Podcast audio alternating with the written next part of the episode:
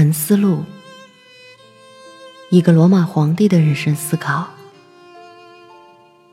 他有一种不可思议的魅力，甜美、忧郁和高贵。我常常觉得这是多么奇怪啊！每个人爱自己，都超过爱所有其他人。但他重视别人关于他自己的意见，却更甚于重视自己关于自己的意见。晚上好，我是 Mandy。今天我要分享的是，在无望完成的事情中，也要训练自己。所有那些希望通过迂回的道路达到的事物。你现在就可以得到他们，只要你自己不拒绝他们。这意味着，只要你丝毫不注意整个过去，把未来也信赖的交给神意，而仅仅使自己的现在符合于虔诚和正义。符合虔诚，就是说你可以满足于分配给你的命运。因为自然是为你分配的，你是适合他的。符合正义就是说，你可以始终坦白、无掩饰的说出真理，根据每一事物的价值，做与法一致的事情，绝不要让别人的邪恶阻挠你，不要让意见或声音阻挠你。也不要让你可怜的肉体的感觉阻挠你，因为那将由消极的部分来照管它。那么，如果你在临近死亡的不论什么时刻，你都忽视别的一切，而只尊重你的支配能力和你心中的神性；如果你的畏惧不是因为你在某个时刻必须结束生命，而是害怕你从未开始过合乎本性的生活，那么你将是一个配得上产生你的宇宙的人。你将对于你的家乡来说，不再是一个异乡人，不再好奇于那每日发生的仿佛是未料到的事情，也不再依赖于这一或那一事物。神注视所有人的，去掉了治疗、罩衣、外壳和杂物的心灵，因为他只用他的理智部分来接触那只是从他自身获得并流入这些身体中的理智。如果你也使自己这样做，你将摆脱你的许多苦恼。因为对那将他包裹的可怜的身体不予关心的人，肯定不会因为追求衣服、居室、名声以及类似的外表和装饰而苦恼。你是由三种东西组成的：一个小小的身体，一点微弱的呼吸，还有理智。前两种东西属于你。是仅就照管他们是你的义务而言，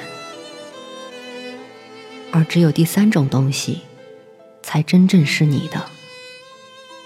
因此，如果你使自己，也就是说使你的理智同这些事情分开，即不管别人做或说了什么，不管你自己做或说了什么，不管将来可能发生什么事情使你苦恼。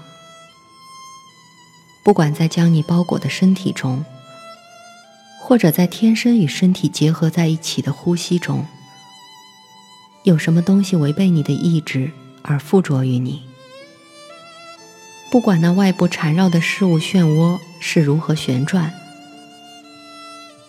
为了使免除命运束缚的理智力自身能纯粹和自由的活动，那么去做正当的事。接受发生的事，和送出真理吧。我说，如果你使这种支配能力脱离开那些通过感官印象而附着于它的事物，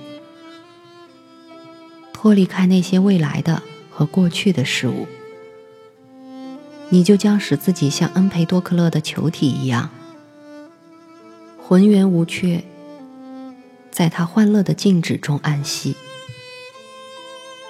如果你仅仅努力过好那真正属于你的生活，即现在的生活，那么你就能这样度过你所剩的那一部分生命，直到你去世，不受烦扰，高贵，顺从你自己的神。我常常觉得这是多么奇怪啊！每个人爱自己，都超过爱所有其他人。但他重视别人关于他自己的意见，却更甚于重视自己关于自己的意见。那么，如果一个神或一个明智的教师竟然来到一个人面前，命令他只是思考和计划那些他一旦想到就要说出来的念头，那他甚至一天也不能忍受。所以，我们对我们的邻人。将怎样想我们，比我们将怎样想自己要重视的多。这怎么可能呢？对人类仁慈的神灵，在把所有事物安排好之后，单单忽视了这一件事，即某些很好的人，我们可以说，某些与神意最相通的人。通过他们虔诚的行为和严格的服从而与神意最亲近的人，当他们一旦辞世，却绝不会再存在，而是完全的消失。但如果事实上正是这样，那么你要相信，如果不应当这样，神灵本来是不会这样做的。因为凡正当的事情也都是可能的，凡符合自然的事情，自然也就会使它产生。但因为这事并不是正当和符合自然的，如果事实上也却不是这样，你就要深信它不应当是这样了。因为你看到，甚至你自己也是在这种探究中与神争论。我们不应当如此与神争论，除非他们是太优秀和太公正了。但如果是这样，他们将不允许宇宙秩序中的任何事物被不公正和没道理的忽视，甚至在你无望完成的事情中也要训练自己，因为即使在所有别的事情上不太擅长的左手。握起缰绳来，也要比右手更有力，因为他一直受这种训练。考虑一个人在他被死亡追上的时候，应当处在什么样的身体和心灵状态中？考虑生命的短暂，过去和未来的无尽的时间的深渊，以及所有物质的脆弱。剥去事物的外壳，而沉思它们的形成的原则；沉思行为的目的；考虑什么是痛苦，什么是快乐，什么是死亡，什么是名声。对他自己来说，谁是他不安的原因？为什么一个人不可能被另一个人阻碍？考虑一切都是意见。在运用你的原则时，你必须像一个拳击选手，而不是像一个决斗士，因为后者落下他用的剑而被杀，而前者总是用他的手，除了用手，不需要任何别的东西。明察事物本身，把它分为质料、形式和目的。一个有力者。必须仅仅做神灵将赞赏的事情，接受神给他的所有东西。对于合乎自然发生的事情，我们绝不应当责备神灵，因为他们没有自觉或不自觉的做任何错事；也不应当责备人们，因为他们只是不自觉的做了错事。所以，我们不应有任何责备。对生活中发生的事情感到奇怪的人，是多么可笑和奇怪啊！或者是有一种命定的必然性和不可更改的秩序，或者是有一种和善的神意，或者是有一种无目的、无指导的混乱。那么，如果有一种不可改变的必然性，你为什么还要抵抗呢？而如果有一愿意接受好意的神，那么使你自己配得上神的帮助吧。但如果存在一种没有统治者的混乱，那么满足于你在这种动乱中自身有一种支配的理性吧。即使这动乱把你带走，让他带走可怜的肉体、可怜的呼吸和别的一切。至少理智它是带不走的。